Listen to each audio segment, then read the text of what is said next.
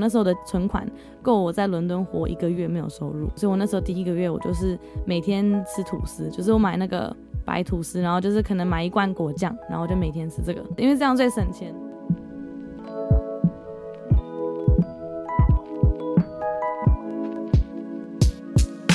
嗨，欢迎收听《Girl Power Talks》女力新生，这是一个集结女力和支持女力梦想的访谈频道。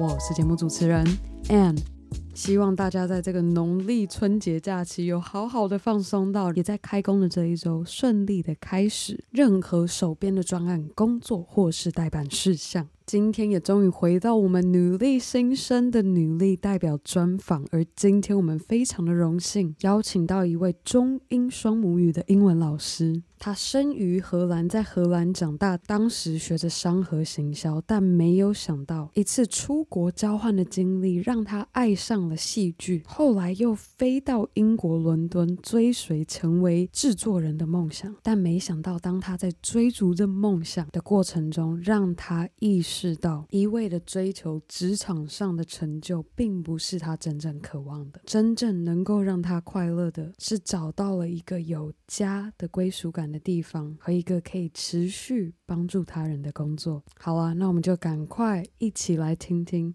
Teacher Lydia 的努力故事吧。我可以给你建议，我可以给你我的想法，但是其实我觉得每一个人心中其实有一个很明确的声音，但是我觉得我们很常会把这个声音静音起来，就是你会把很多的万一跟担心把它放在前面。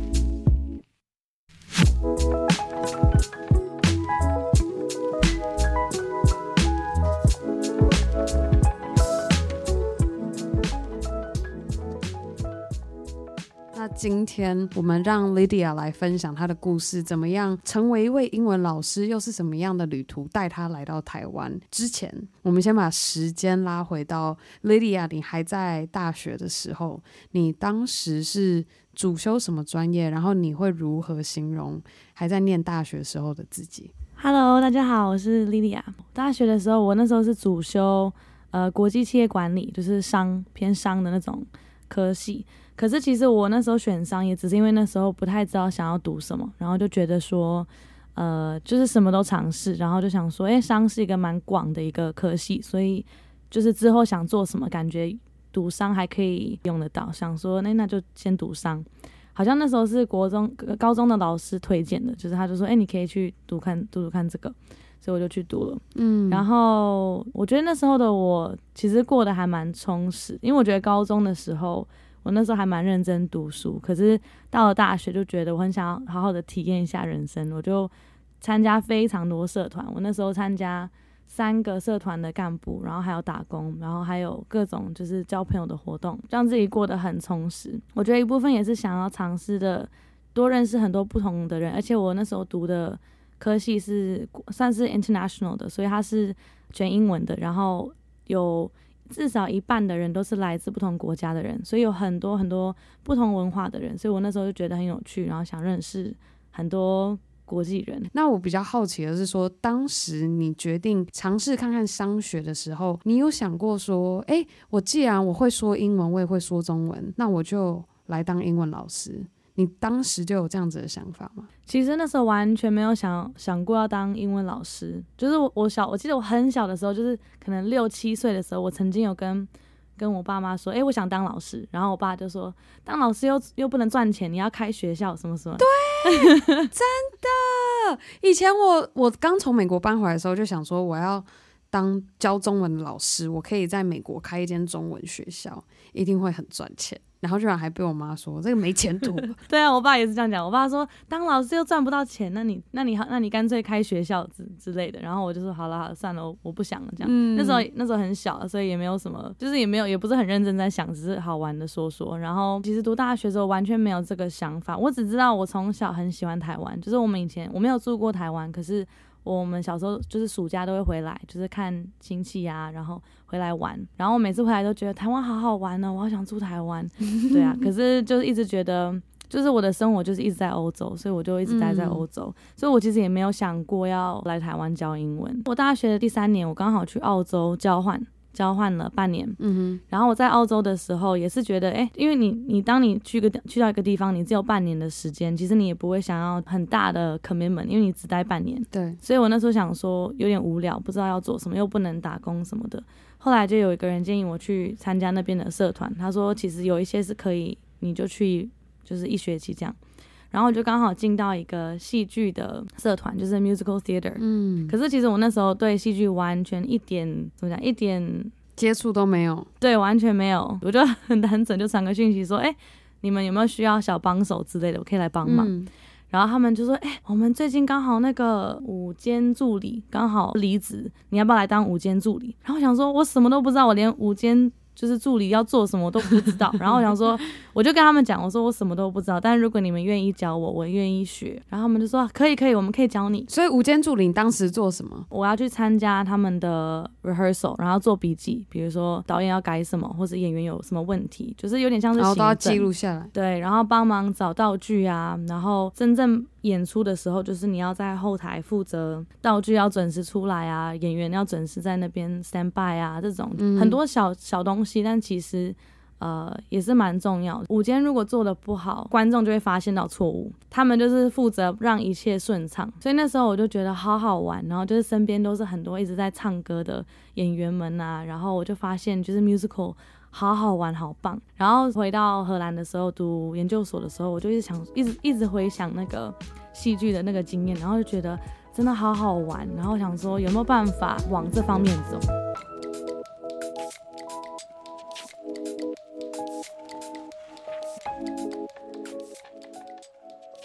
非常的钦佩 Lydia，就算当时大学没有很明确的目标，为什么要念商和行销，但也因为过程中勇于尝试而爱上了戏剧。而我也深深的相信，热情只有透过尝试，我们才能够发现，原来它都一直深藏在我们心中。那接下来我们就赶快一起来听听 Lydia 是如何让自己在没有任何戏剧相关的背景和资源人脉的情况下，一步一步的踏入和迈向成为制作人的方向。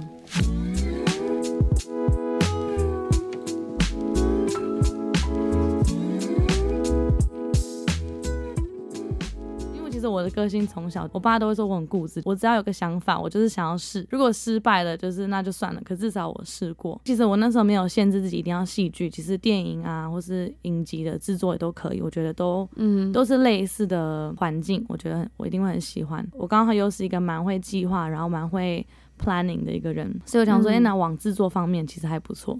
还蛮适合，嗯，而且很多人其实不喜欢当制作人，因为他们都会觉得说制作是他们最不喜欢的东西，因为就是很行政，很很幕后，不是在荧幕前的角色。对，所以其实喜欢当制作人的人没有到很多，所以我觉得当如果你真的很喜欢，然后去做这个，其实还不错。然后我就开始在 LinkedIn 找在荷兰这方面的。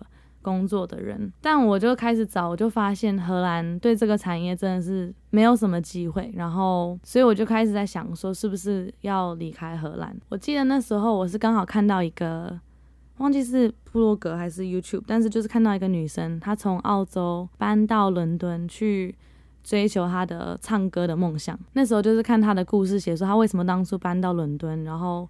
他就写说伦敦的机会很多，然后又可以认识到同样喜欢音乐的人啊，类似这样。然后他就说，虽然他现在还在努力中，但他觉得搬到伦敦是他做最好的一个决定。然后那时候我还记得我在我房间看完这篇，我就整个人就觉得不行，我就是要搬去伦敦。我有先思考了，然后我有先计划，但是我就是那一天我就有点下定决心，就是我要想办法，然后我要去伦敦。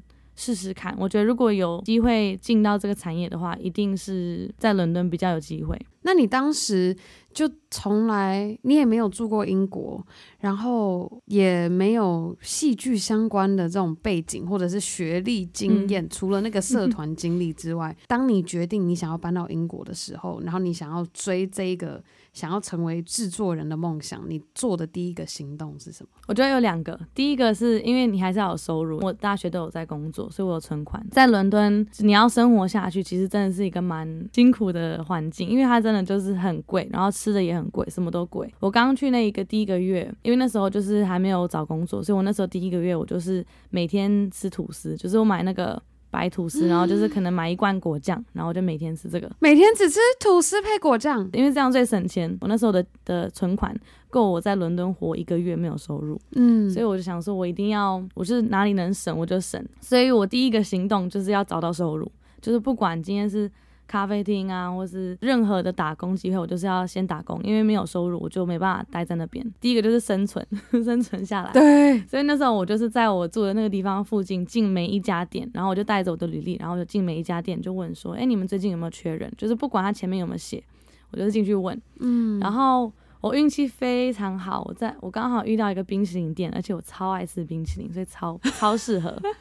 然后一开始他们就说，哎，我们可能有要找，但是因为那时候刚好是春天，他们要准备夏天，就是人很多。嗯、他们就说，哎，我们有要找，但是可能还要再等几个礼拜。我就说那没关系，我先留我的履历，你们要找的时候再联络我。然后那时候其实还蛮惨，我大概已经快满一个月，然后还没有找到打工的地方。然后。嗯我那我然后我那时候还记得我打电话给我爸妈，跟他们讲说我还没有找到打工的地方怎么办？然后我爸就说没有怎么办，你就是回家，你能怎么样？你没有钱。然后我就很难过，我说不行，我想说怎么可能，就是怎么可以这样就放弃？然后但是我就觉得说，可是我真的就快没钱了，我也我也没有选择。嗯。结果隔天早上我已经准备好要开始打包行李，那天早上。冰淇淋店老板就打电话来，就说：“哎、欸，你在找工作吗？” 天哪！哎、欸，你刚讲我整个从就瞬间起鸡皮疙瘩，哎，就是命中注定，就是你就是要留下留在英国，继续待在这边。而且我那时候就很诚实的跟他说：“如果你确定要 hire 我，我就留下来，因为我其实已经决定要搬了。”这样，然后他就说。那你今天就进来店里面，我说好，我就我就去跟他们面试，然后面试完他们就说他们很喜欢我，就还好很顺利就就进了。那个冰淇淋店老板老板娘，我到现在都还有联络，他们人真的非常非常好。那你当时在这样这么陌生的环境，你？观察自己，就过去先从荷兰搬到伦敦，然后再从伦敦后来又搬到台湾，也是一个你没有人脉，也没有什么太多资源的地方。你觉得在这样子的环境下，要去拓展自己的人脉，最重要的环节是什么？我觉得是勇气耶，你要敢做。就是我那时候，像我在伦敦的时候，就是就像你讲的，我完全没有任何这方面的人脉，那我就是呃上那个 Facebook 啊，或是上任何的社群网站，然后去看有任何的。Networking 活动，伦敦有很多这种活动，就是他们会有一些很多自己在做电影的人，嗯、他们就会办一些，就是哎，我的首映会我就去。第一个就是你要去参加各种活动，一开始当然会怕，你就是会觉得说不知道跟谁讲话，但是其实你去很多次之后，你就会发现也没有什么大不了，就是去。如果你真的觉得没有什么人可以讲话，那就那你至少你就去，然后就离开。那你慢慢去久，你就会发现，哎，我去跟这个人打招呼，你发现哎那个人可能。问了一个类似的问题，你可以去问他说：“诶，我觉得你刚刚问的问题很棒。”然后就是开始开话题。然后第二个是我会在网络上直接 email 或是私讯这这方面的人，就是我可能会 Google，我就直接在 Google 里面打呃制作公司，伦敦制作公司，然后我就一个一个传 email，我就会介绍自己，然后我一定会去先去研究这个公司哪里吸引我的地方，然后就跟他们讲，嗯，然后我就会跟他们说。呃，我最近很想往这方面去发展，但是呃，嗯、我还在学习。我就会问他们说，有愿不愿意呃让我去观摩一天，或是愿不愿意跟我喝杯咖啡？我就是找任何的机会。对，那我那时候就是邀请到好蛮多个制作人跟我，就是小型的制作人跟我喝咖啡。好对，而且其实对都是女生，因为其实我发现，因为这个那个产业里面的女生。她们都会觉得曾经都当过我，就是她们曾经都是我，跟我一样没有经验，没有人脉，嗯，对，所以她们都很愿意跟我喝咖啡。她们就会觉得说啊，以前曾经也是谁帮他们，所以他们也想要帮下一届的人。嗯，这样很好。我觉得你这样主动的去联系，然后让对方看到你的诚意，然后看到你对于想要成为制作人这样子的热忱，他们自然就会。就会看到当，就像你刚说，看到当时也是充满热情的自己。那你当时有没有一个你觉得比较难突破的一个关卡？有吗？我觉得最大的可能要一直提醒自己，就是这个过程很慢。就是你不会说你跟一个人喝咖啡，然后马上他就给你工作，没有没有这种没有这么没有这么好的事情，就是没有这么好。对，就是你我那时候真的是花了至少半年的时间，都没有什么机会，都是就是一直这样慢慢的。嗯，所以其实我觉得最大的是你要一直提醒自己说，也许现在这个人没有机会可以给我，但是搞不好明年。或是可能半年之后，你要把它看成比较长长期的一个资源。因为后来其实真的我很多的机会都是来自我前面有联络过的人，喝一杯咖啡的，对，然后他们可能就刚好有个案子，他们就会想到我，他们就记得我那时候，嗯、或者我可能。每半年就会传个 email 跟他们说，哎、欸，最近还好吗？想问最近有没有什么案子我可以帮忙的之类的，就是稍微提醒他们我还我还在这，我还在伦敦这样。对，然后他们就会可能如果刚好就是其实很多事情我觉得真的是命运，就是时机刚好到，他们刚好有东西给我，那我刚好也出现，可能就有这个机会。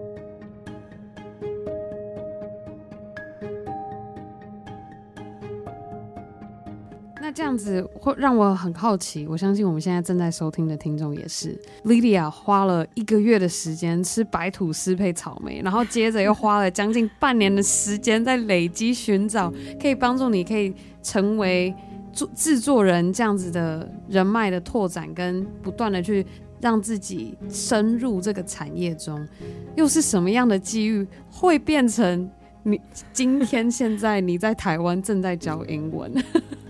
对，其实真的是转转换很大。那时候很多人都问我说：“为什么你要搬去台湾？”就是其实很，其实原因很小，其实不是一件很大的事情。但我那时候就是在英国待了一年多，然后刚好我台湾的表姐要结婚，然后呃我要回来当伴娘，我就回来，然后好像也只有来两个礼拜吧。但我那时候就回来，然后我已经有两三年没有回台湾了，所以我就有点忘记我对台湾的那个就是。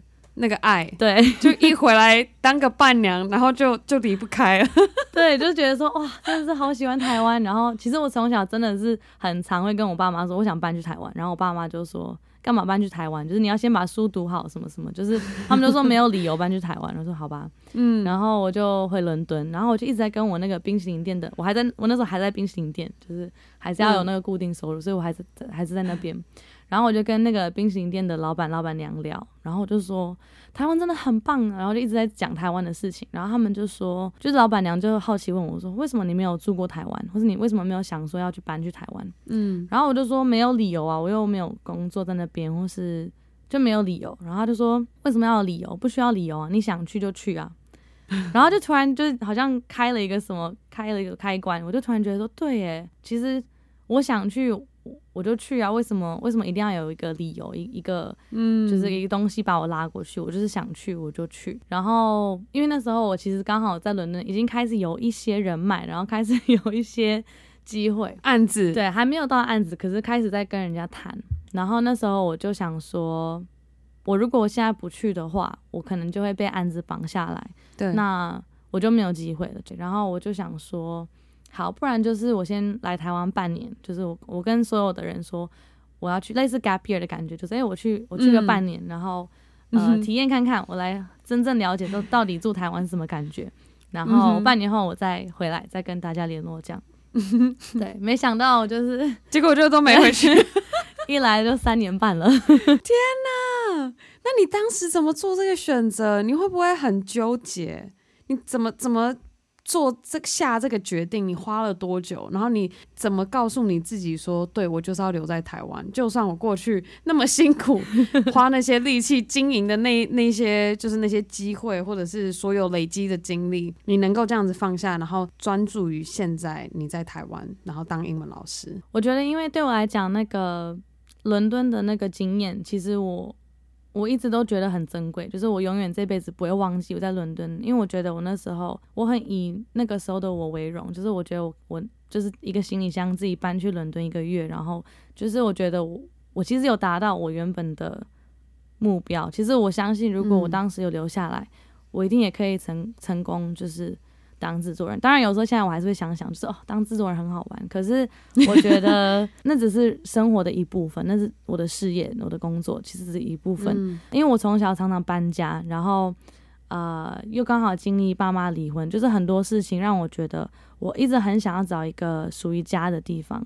那我来到台湾之后，我就就有一种感觉，就是哎、欸，这边好像真的很适合我住下去，就是。嗯，对我我觉得那个有点难形容，但就是一个感觉，就是我觉得说，哎、欸，我好像真的很适合住在这里，然后又觉得我从小就一直被台湾吸引，就是一直有一个东西是把我拉回来的感觉。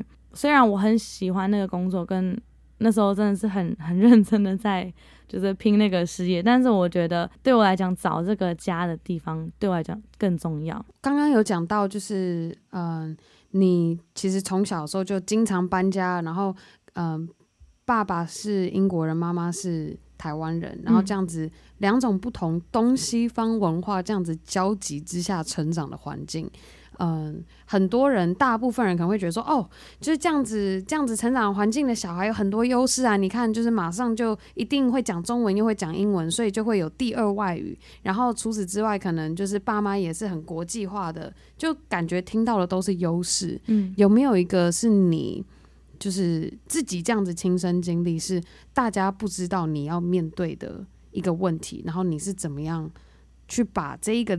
这个问题或者是劣势化为你的优势，让我们可以看到今天就是能够快速适应不同陌生环境，然后重新打掉再重来的 Lydia。因为我现在身边有很多跟我一样，就是我们说 third culture kids，就是不同文化的长大的朋友们，然后我们都会有一个共同点，就是我们很容易。会小，特别是小时候，特别是我觉得少女的时候，就是 teenage years 的时候，会很容易不知道自己是谁。就是你会觉得说，我又是东方人，我又是西方人，但我到底是谁？像我记得就是很小很小的一个例子，但我一直就是印象很深刻。像是台湾人很喜欢，就是皮肤很白，然后喜欢就是不要晒太阳，就是你对，只要有太阳就躲。对，可是外国人是相反，外国人是有太阳就马上去晒，然后就是喜欢 tan 一点，就是就是稍微有晒一点颜色的感觉。然后我记得我们那时候，因为其实荷兰天气不是非常好，就是其实晒太阳出太阳的时间没有很多，可是只要一出太阳，我的同学们一定就是跑去外面就是晒太阳。然后那时候我就会很纠结，就是特别是到了夏天，因为我知道我暑假要回台湾。然后我每次回去，大家就会说：“哇，你皮肤好白，好好。”然后我就觉得，啊，那我是不是要就是让皮肤保持这个白？可是我的同学们都跑去外面晒太阳，那我想要跟他们一起，就是这是一个很小很小的一件事情。哎、欸，可我觉得这听起来很很辛苦哎、欸，你这个对十几岁幼小的心灵，对，就是那个那个 teenage 的感觉，就是你就会觉得说，可是我我要我要跟，然后我只要跟他们说，或者我我如果稍微在阴就是阴影里躲着，就是他们就会觉得我很奇怪，就是啊你干嘛要躲起来？就是大家晒太阳就是要晒黑一点啊，然后。我就会觉得很困惑，就觉得说他们永远不会懂某一部分的我，因为我就是某一部分就是很很像台湾人。对。可是我回到台湾也是一样，就是你你遇到一些华人，他们可能呃有一些想法跟外国人不一样。像我一直都觉得很没有办法体会或是接受的事情是，为什么有一些人已经二十几岁还有门禁？就是我觉得这件事情。Oh. 就是我，我到现在听到我都会觉得很惊讶，就是为什么会有门禁？就是而且我像我们家，我我爸，我我高中毕业的时候，我那时候其实十七岁，因为我刚好九月生日，所以我毕业的时候十七岁，我爸就把我赶出去，他说你现在就是要自己出去外面住，你要自己想办法生活，这样，他就是就是鼓励我们独立，嗯，对，就是完全相反的观念，所以就是有一些东西，就是你两边都有不不合的地方，两边都有合的地方，有时候你就会觉得。那我到底是哪里人？或是有些人，像很多人就问我说：“诶，你的家在哪里？”我其实很不喜欢这个问题，因为我觉得，嗯，因为很多人可以很很简单的回答：“诶，我的家在英国。”诶，我的家，然后，但是我没有办法这样回答。我的我的我的答案一定是很长而且很复杂，所以我后来我就直接说：“我在哪，家就在哪。”而且我身边就是很多这种朋友，他们也都有同样的感觉，就是你长大的时候，特别是你在寻找自己的时候，你会觉得。被被两边拉着，其实真的有时候会觉得我是谁？我是诶，我是哪里人？这件事情很很困惑。今天我们有听众，也许他不是这样子在东西方文化交集，或者是也没有真的接触过台湾以外文化，或是东方以外文化的听众的话，你会怎么样去建议他？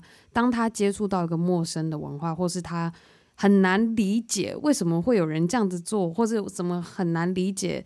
就是整个对方的行为举止的时候，你会怎么样建议他们可以停下脚步来，怎么跟自己对话，让我们能够更有同理心，更好的跟不同文化、不同背景的人沟通？我觉得就是要有一个很 judgment free 的的聆听，就是你要真的去听，去问问题，然后去听，就是你可以去，或者你可以上网查，其实现在网络上也有很多资讯，但如果你刚好有机会。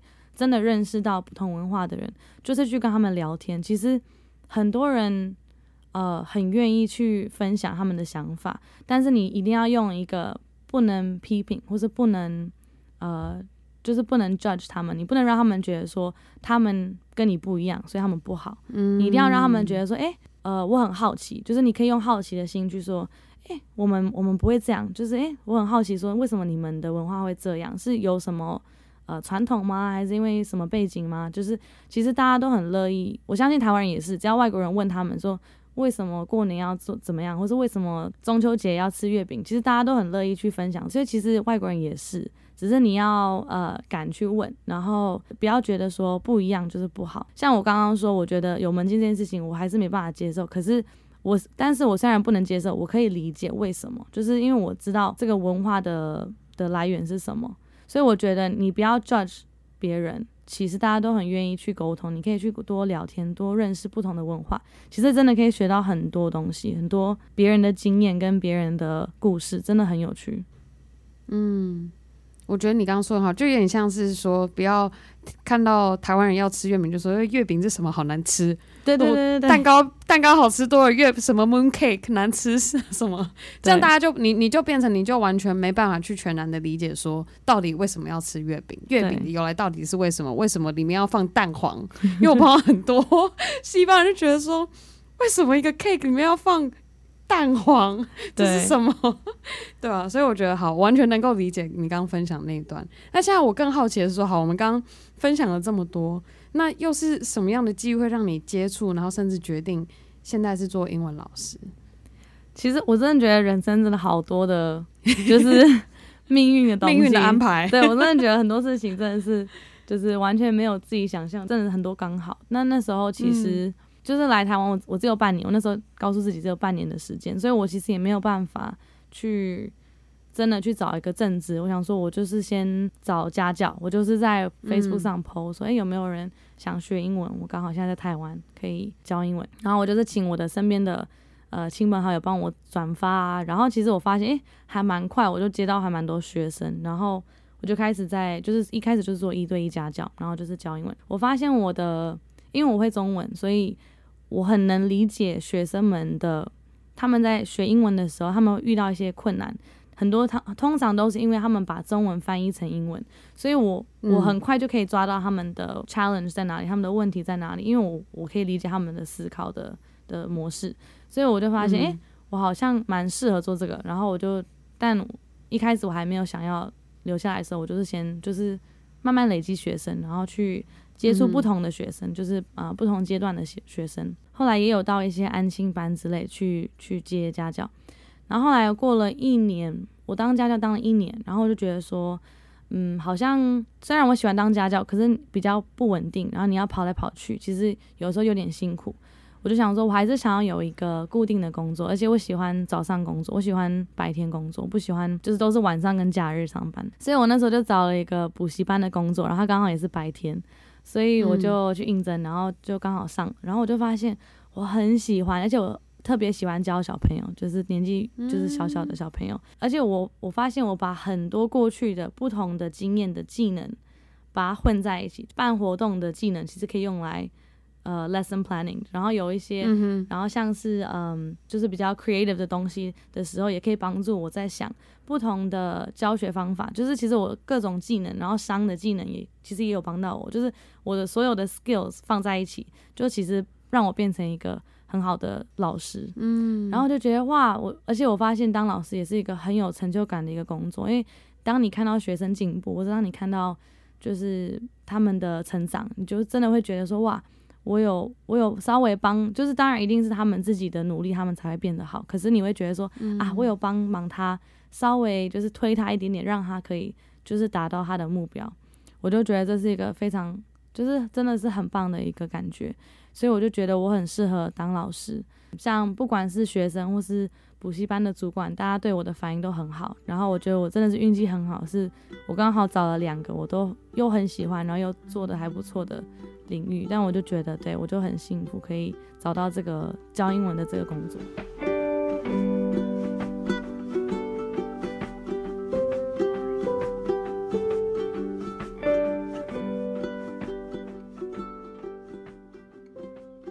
你觉得你就是当你有感觉到，像好比当时在澳洲交换的时候，你感受到那个你对你对这一个工作，或是你现在在做做的那件事情的热忱，你的喜爱的程度，然后你觉得是内心什么样的力量能够这样子一直推动着你，朝着这个未知的方向前进？因为你从来没有教过英文，也以前也。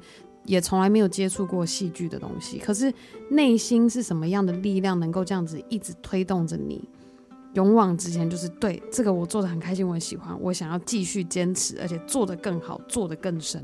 我觉得我每一个喜欢的工作有一个特质很像，就是我喜欢帮别人，就是我喜欢帮别人完成他们的目标。就是你当你当戏剧的幕后，你其实当然要呈现这个东西的，其实最重要的是演员跟导演。但是我就是没有想当演员，没有想当导演，是我可以帮助他们，我可以协助他们，让他们把这个很厉害的东西把它成果出来。那其实我觉得教当老师跟教英文一样，就是很多学生都会有一些他们想完成的事情，他们想做到的目标。那我我可以帮助他们。嗯。我觉得其实每个人在想他们想做什么的时候，可以去想你过去喜欢的东西的共同点是什么。像我的共同点就是，我发现我喜欢帮别人完成他们的目标，嗯，那这个是我觉得一个会一直在给我动力的一个原因。另外一个是我觉得可能也是我爸从小给我的一个观念，就是你不管做什么，他他从小就很不管我想读什么啊，做什么都可以，只要我努力去做。所以我觉得我一直都有带着这个心态去面对任何的。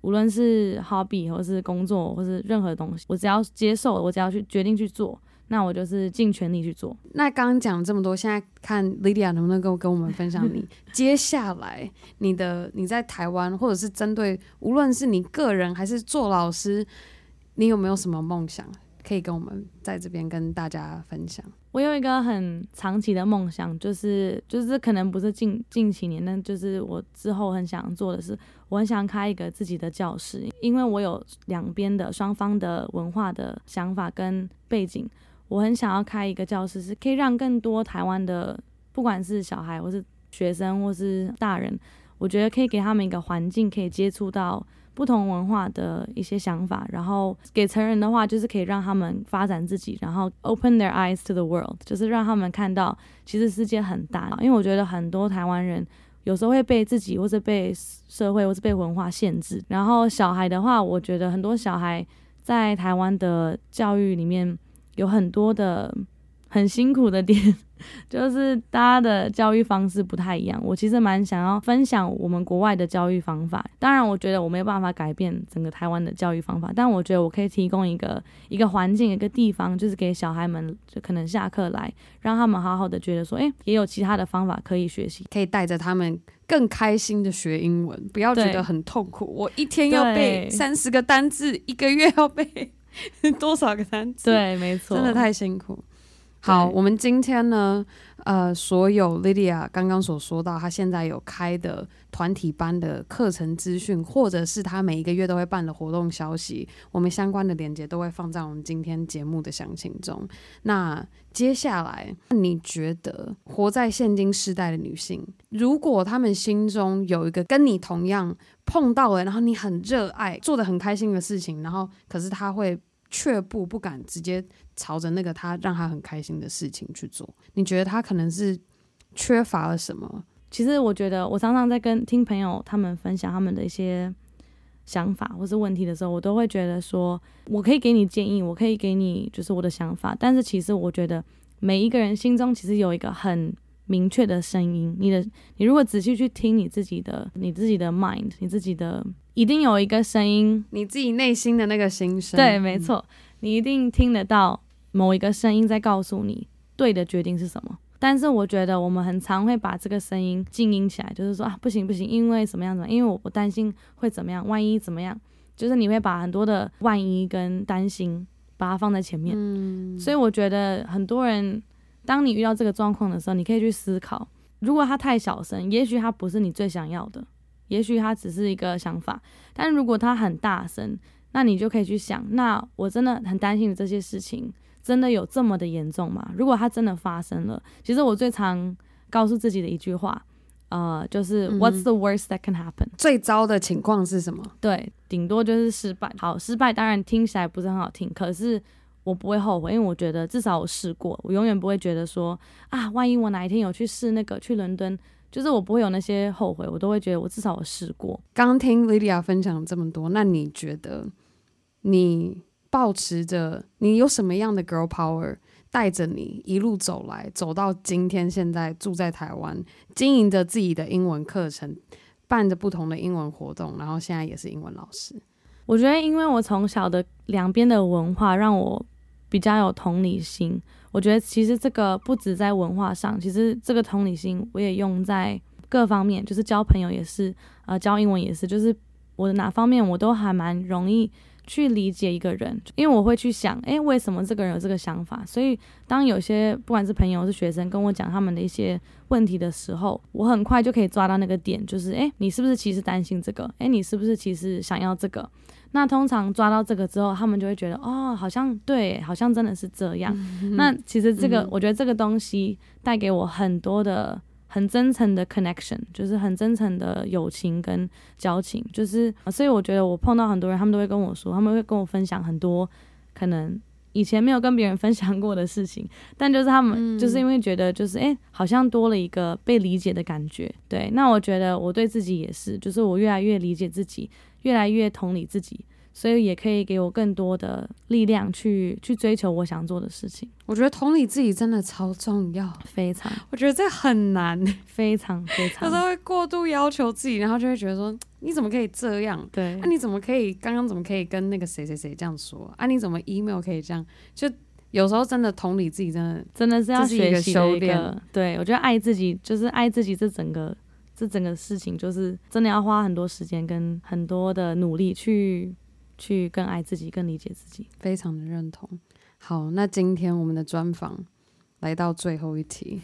嗯、呃，现在 Lydia，你在女力新生上面作为其中一位女力代表，在分享你的故事。那你心中有没有一位想要推荐的朋友，想要他来上节目分跟大家分享他的故事？我这一题真的想很久很久，因为 而且因为我们因为我们是搜稿认识，然后我想推荐的很多都是搜稿，你已经就是已经都已经 已经上过节目，所以我真的想很久。所以我后来选了一个，我后来想一个一个朋友，是他其实嗯。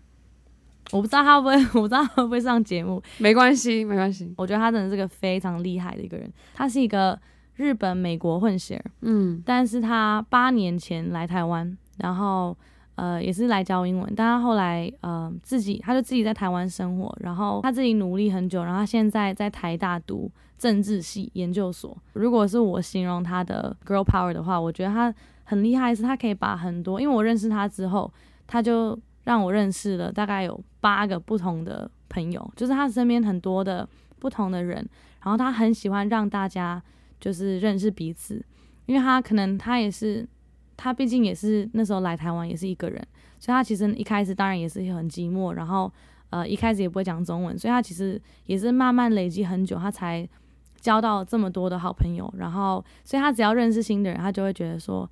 呃哦，你你如果身边可能没有很多朋友，那我来介绍我的朋友给你。然后他很常会跟你，就是他很常会推荐我说，诶，我最近认识一个人，我觉得他很适合跟你聊天，他就传他的资讯给我。然后就是这样子一直把我们不同的人拉在一起。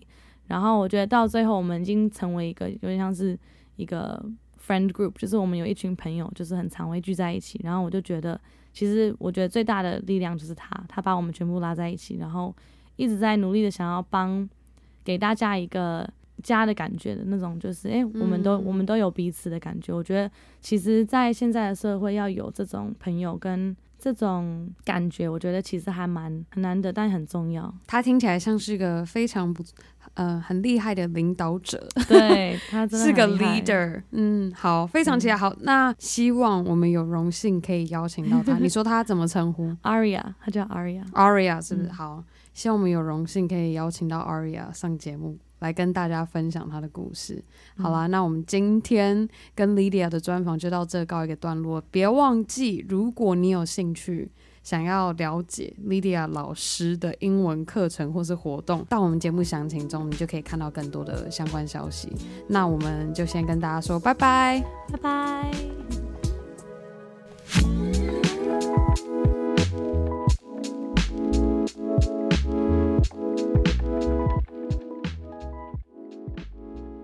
好了以上就是我和女力 Lydia 的专访内容。我也想要在今天节目结束之前，强调一个我个人的观点：是我发现老师教职这样的专业在台湾有点处于被贬值的状态。我会这么说，正是因为我自己过去长大就是被我自己的父母说，当老师是一个没有前途的出路。如果你热爱当老师这样的职业，千万不要被这样的话给蒙住了你内心的心声。就像 Lydia 所说的，我们要去倾听内心的心声。如果那够大声，就要好好的去倾听它。而当你心里认定它了，就全力以赴，用尽全力的去做它。只要你的心在哪，我们都相信你能够做到它。好啊，那我想要再次非常感谢每周定时收听《Girl Power Talks》女力新生的你，别忘记我们很需要我们听众们的支持，在 Apple Podcast 上帮我们打星和留言，又或是可以直接在 IG 动态上标注 Girl Power Talks 的账号，让我可以认识你，而更好的还可以和你的好姐妹们一起分享女力精神。好啦，那我们下周一 Power Monday 见喽，拜。